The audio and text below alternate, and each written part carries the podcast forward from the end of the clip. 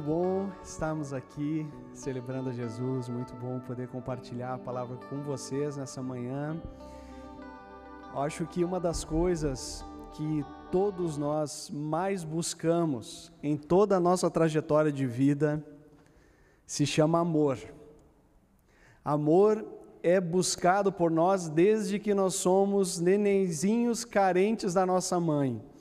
A gente lá está gemendo, gritando, na expectativa de encontrar em nossa mãe a aceitação. Quando a gente passa pela criancice também, quando criança, a gente está à procura do abraço, do colo. Na adolescência nem se fala, na adolescência uma luta interna por identidade, uma luta interna por aceitação em um grupo de amizade para além da família, mas ao longo de toda a nossa jornada, a única coisa que nós esperamos é experimentar verdadeiramente o amor. Mas não raras as vezes, pessoas desistem do amor, porque a dor de amar muitas vezes é muito grande. Como poder experimentar um amor que realmente vale a pena, um amor que a gente encontra aceitação, um amor que nos traz segurança, um amor capaz de dirigir os nossos dias com equilíbrio e sensatez. Será que esse amor existe? O amor, muitas vezes nos nossos dias, é atropelado ou atrelado à paixão e a paixão a impulsos. Pessoas que são apaixonadas por futebol, você já viu pessoas apaixonadas por futebol? Parecem a, a, a sofrer de uma atrofia de adolescência, né?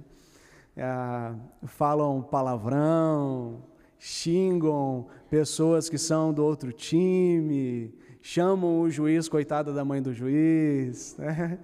E assim por diante. Né? Algumas pessoas dizem, para mim é uma terapia ir no jogo de futebol, porque eu posso fazer e falar tudo o que eu estou segurando no meu coração. Triste isso, porque demonstra que algo não está certo no seu coração. Mas existe, existe um amor capaz de nos ah, ajudar a ir além das paixões e dos impulsos, um amor capaz de nos dar uma orientação e um equilíbrio em nossa vida, capaz de nos ajudar a viver muito, muito bem. A gente tem refletido nessa carta de João, 1 João, e essa carta de 1 João, ela enaltece de uma maneira muito específica o amor. Ela fala do início ao fim desse tema ele fala do, da prática do amor, ele fala da atitude do amor. E nós queremos ler o texto de 1 João, capítulo 2, versos 7 a 17. 1 João 2, 7 a 17. Amados, não lhes escrevo, não lhes escrevo um mandamento novo, mas um mandamento antigo que vocês têm desde o princípio a mensagem que ouviram. No entanto, o que lhes escrevo é um mandamento novo, o qual é verdadeiro nele e em vocês, pois as trevas estão se dissipando e já brilha a verdadeira luz. Quem afirma estar na luz, mas odeia seu irmão, continua nas trevas. Quem ama seu irmão permanece na luz e nele não há causa de tropeço. Mas quem odeia seu irmão está nas trevas e anda nas trevas. Não está, não sabe para onde vai, porque as trevas o cegaram. Filhinhos, eu lhes escrevo porque os seus pecados foram perdoados, graças ao nome de Jesus. Pais, eu lhes escrevo porque vocês conhecem aquele que é desde o princípio. Jovens, eu lhes escrevo porque venceram o maligno. Filhinhos, eu lhes escrevi porque vocês conhecem o Pai. Pais, eu lhes escrevi porque vocês conhecem aquele que é desde o princípio. Jovens, eu lhes escrevi, porque vocês são fortes e em vocês a palavra de Deus permanece, e vocês venceram o maligno. Verso 15: Não amem o mundo nem o que nele há. Se alguém ama o mundo, o amor do Pai não está nele. Pois tudo o que há no mundo, a cobiça da carne, a cobiça dos olhos, a ostentação dos bens, não provém do Pai, mas do mundo. O mundo e a sua cobiça passam, mas aquele que faz a vontade de Deus permanece para sempre. Nós queremos conversar um pouco hoje sobre um amor capaz de ir além do ódio. Os nossos dias eles são mergulhados em paixões que levam a, a ímpetos violentos. Eu lembro, ah, há 12, mais ou menos 12 anos atrás, ah, um amigo passou por uma situação que é totalmente irracional. Eu não consigo compreender como uma pessoa de 40 anos uh, é capaz de fazer isso. O meu amigo morava na zona sul de Porto Alegre, e lá em Porto Alegre, para você ir até o antigo estádio do Grêmio, o estádio olímpico, você da zona sul passava pela frente do estádio de Beira-Rio, que é o estádio do Internacional. E ele estava indo para o jogo do Grêmio, adolescente, indo para o jogo do Grêmio de bicicleta, com fone de ouvido, camiseta do, do Grêmio. E ele passando pela frente do estádio do Internacional, um homem dos seus 40 anos simplesmente lhe dá um soco no rosto. Ele quase cai da bicicleta, ele consegue se recuperar e segue adiante para o jogo do Grêmio. Eu fico imaginando, eh, quando ele me falou isso, eu fico imaginando se uma semana depois ele vai ter um almoço com amigos do pai dele e ele vai para esse almoço, senta na mesa e quem está lá está o sujeito de 40 anos que bateu nele do nada. Né? Você já imaginou isso? Né? Como pessoas, dependendo do ambiente, elas se comportam de um jeito e no outro ambiente se comportam de outro jeito.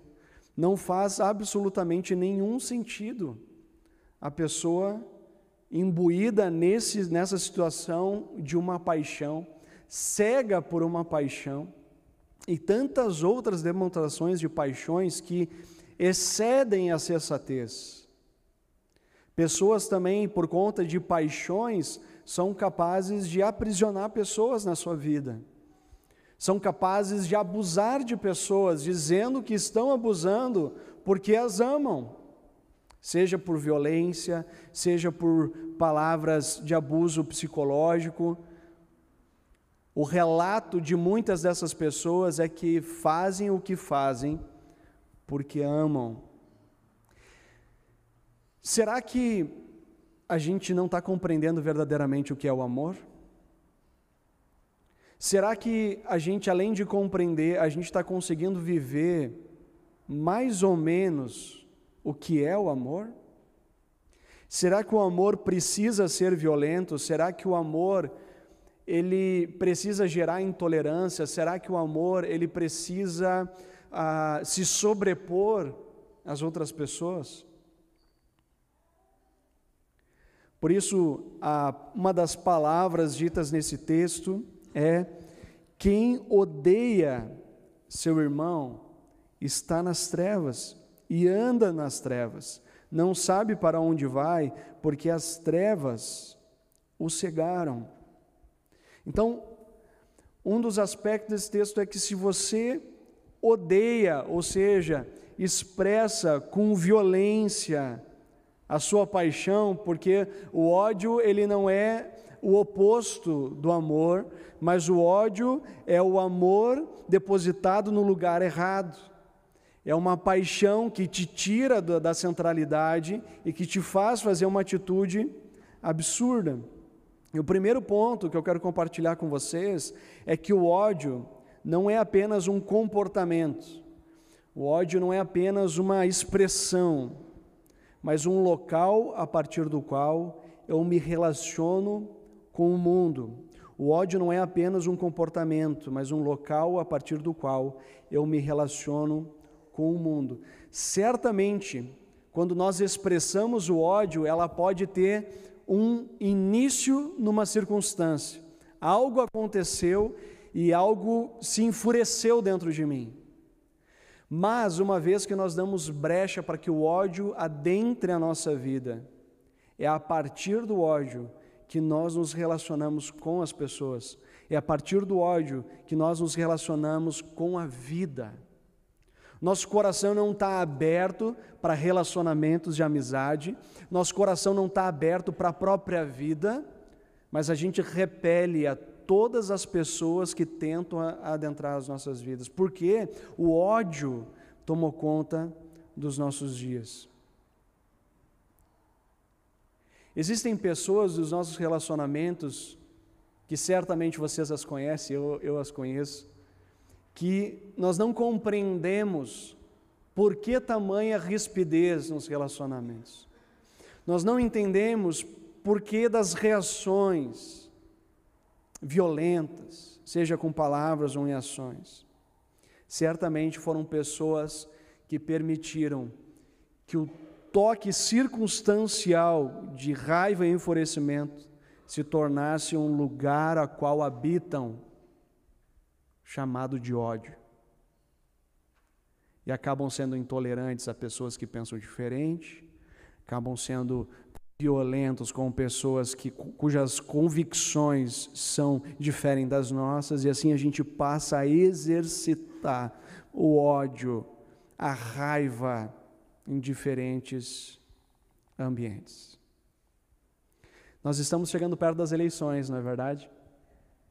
Você achou que eu não ia falar, né? Esse é um ambiente de ódio. Ambiente de profundo ódio. Aonde a gente não enxerga mais a pessoa, mas a gente enxerga só o que a pessoa acredita. E nós não só cancelamos, mas nós agredimos. E quem sabe uma das piores agressões seja a indiferença à pessoa. Eu quero acreditar que nós aqui, aqueles que estão ouvindo e assistindo sentados, não agridem ninguém fisicamente por causa de política. Eu quero acreditar, espero eu, que aqui não aconteça isso. Mas possivelmente aconteça a indiferença. Nós, por aquilo que tais pessoas acreditam politicamente, nós deixamos de falar com elas. Isso é uma forma de agressão quando nós excluímos as pessoas por conta de um posicionamento, seja ele político, ideológico, religioso. Né? Eu acho que nos nossos relacionamentos a gente pode fazer alguns acordos, né? Diz, ó, você já percebeu, amigão, que nós pensamos diferentes, né? Vamos falar de outras coisas? Vamos falar de outras coisas? É, dessa conversa nós já passamos do diálogo, nós já passamos dos argumentos, e a gente sabe onde é que vai dar. Vamos tomar uma cerveja e vamos falar de futebol. vamos falar de outra coisa. Né? Ah, porque a gente precisa trazer os temas quentes da, do nosso dia a dia para a mesa. O que, que é a mesa? A mesa é um lugar de iguais, onde nós podemos olhar um no olho do outro e aonde o diálogo acontece. O ódio, ele acontece porque nós julgamos as pessoas previamente, nós as cancelamos e nem ouvimos a elas. E se você parar para ouvir alguém convicto de uma posição política ou de uma posição religiosa ou de outra posição é, ideológica, ah, você vai perceber que a pessoa ela não decidiu acreditar em tal coisa do nada. Ela não acordou e disse assim, puxa, quem sabe, né? Não, ela tem não só uma reflexão, mas ela tem uma experiência de vida. E quando nós passamos da aparência e vamos para o conhecimento da pessoa, você vai perceber que, por mais que você não acredite como ela acredita, existe uma razão dela acreditar, pelas suas experiências. E quando você passa dessa percepção aparente, você entra então para o relacionamento e para a possibilidade de diálogo. E pasmem, na mesa, você pode começar a pensar diferente algumas coisas. assim como o outro pode pensar diferente outras coisas. Portanto, para o diálogo é necessário estar aberto a sofrer algum nível de influência nessa interação com pessoas. Isso é relacionamento. Não tem como se relacionar com pessoas sem de alguma forma influenciar e ser influenciado. Existe uma troca nesse relacionamento. Olha só o que a palavra de Deus em Provérbios fala. Melhor é o homem paciente do que o guerreiro, mais vale controlar o seu ímpeto do que conquistar uma cidade. Essa palavra, é, na verdade, espírito, eu já li a tradução dela. Mais vale controlar o seu espírito do que conquistar uma cidade. Esse espírito tem a conotação de emoções e ímpetos, mas vale controlar seu, os seus ímpetos, os seus impulsos, as suas emoções. A NVT, a nova versão transformadora, diz assim: é melhor ser paciente do que poderoso, é melhor ter autocontrole do que conquistar uma cidade. Para que os nossos relacionamentos sejam mergulhados no amor para além do ódio, é necessário compreender o que esse texto está dizendo aqui. Se nós adentramos em todos os nossos relacionamentos com o intuito de conquistar e prevalecer o nosso pensamento, você vai parar no ódio. Ou você vai parar sozinho. Você precisa ter algum nível de trazer esses assuntos para a sensatez, para a prudência, para o bom senso, aonde a partir Desse ponto a gente pode conversar. Segundo ponto, o ódio distorce, distorce a nossa visão do outro. Quando nós ouvimos essa expressão andar nas trevas que a Bíblia traz, é uma, uma ilustração, às vezes difícil da gente compreender, né? andar nas trevas. Mas você pode entender quando ele ah, continua o texto, né? Ele diz assim: quem afirma estar na luz, mas odeia o seu irmão, continua nas trevas. Quem ama seu irmão permanece na luz, e nele não há causa de tropeço. Existe a claridade, você enxerga com clareza, evita tropeçar. E agora ele diz: Mas quem odeia seu irmão está nas trevas e anda nas trevas, não sabe para onde vai, porque as trevas o cegaram. Então, andar nas trevas tem a ver com estar desorientado, estar perdido, estar cegado, não enxerga as coisas como elas deveriam de ser. A gente poderia dizer que o ódio é fruto de uma visão equivocada do outro. Julgamos pela atitude, pela aparência, mas eu acho muito difícil o ódio prevalecer quando nós sentamos à mesa e nós conversamos a partir de uma boa refeição. Acho que boas coisas podem surgir. E das diferenças a gente pode experimentar acolhimento. Último ponto: o ódio é o amor depositado no lugar errado. O ódio não é uma ausência de amor, mas é uma face doente do amor. Por isso que a palavra diz: não amem o mundo nem o que nele há. Se alguém ama o mundo, o amor do Pai não está nele. A NVT diz assim: não amem este mundo, nem as coisas que ele oferece. Certamente a nossa sociedade, a nossa cultura nos oferece recursos para lidar com as nossas diferentes situações, mas certamente o caminho é Jesus. E eu quero terminar a minha reflexão com uma atitude de Jesus. Eu acredito que Jesus, ele nos oferece recursos suficientes para lidarmos com o nosso dia a dia.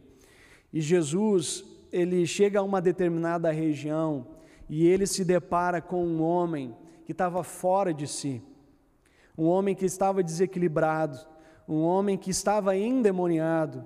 Existem situações de possessão demoníaca, existem é, situações de meramente é, desequilíbrio emocional.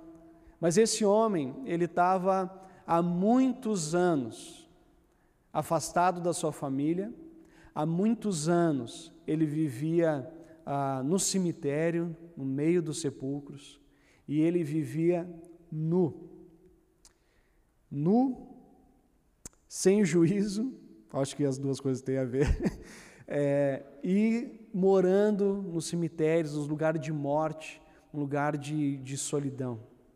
E, e, Jesus se encontra com esse homem. E, e, o relato das pessoas era que ninguém conseguia conta dessa pessoa, ninguém conseguia, ah, de alguma forma, ah, dar orientação, não conseguia tirá-lo daquele estado. Certamente seus familiares fizeram de tudo para que de alguma forma pudesse tirá-lo daquele, daquele estado. Mas então Jesus ele tem um encontro com esse homem.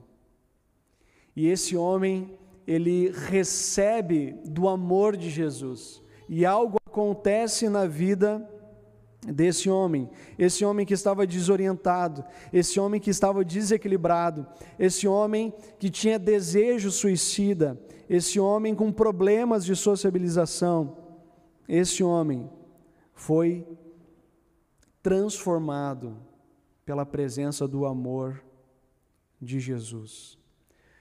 No caso dessa pessoa, assim como vários outros casos, a gente pode ter o caso de ódio, aonde nós ah, de repente tem uma personalidade colérica, então o nosso ódio ele vai ser expressado com força e violência em relação aos outros.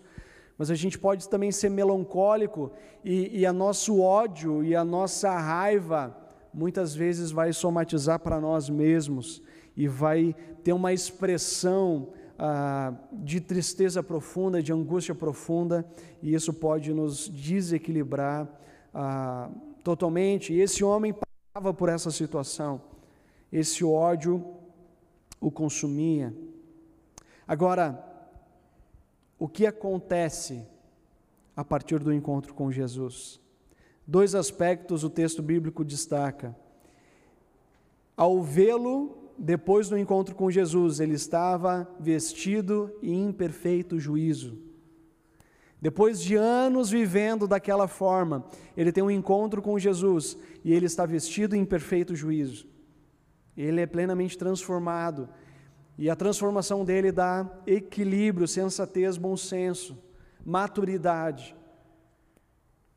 Mas o segundo aspecto é que ele tem um reencontro com a sua família, ele passa a viver novamente com as pessoas. Ele é tirado da situação de morte e ele é tirado da situação de solidão.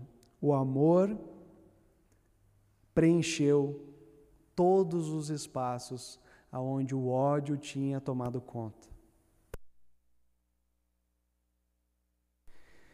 Eu quero convidar vocês para orar. Quero convidar você a ficar em pé.